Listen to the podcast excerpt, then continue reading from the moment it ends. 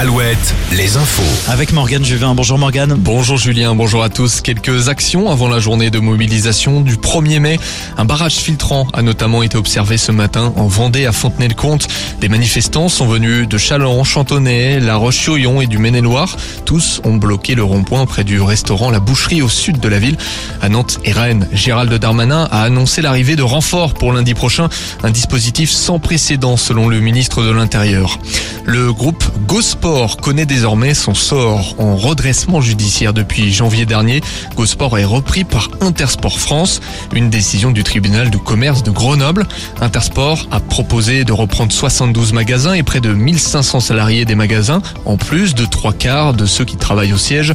Gosport compte aujourd'hui 127 points de vente et plus de 2100 salariés.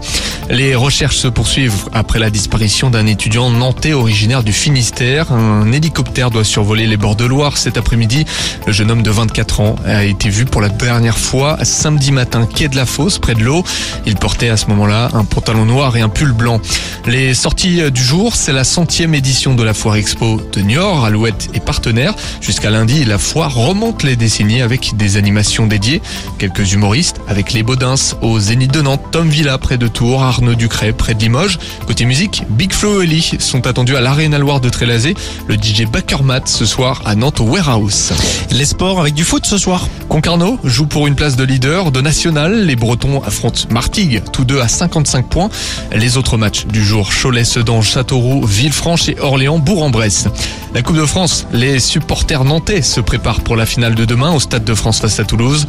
Emmanuel Macron fera le déplacement mais ne descendra pas sur la pelouse pour saluer les joueurs. Du rugby ce soir, match important pour Soyons Angoulême qui va recevoir Mont-de-Marsan. Important car le maintien est en jeu.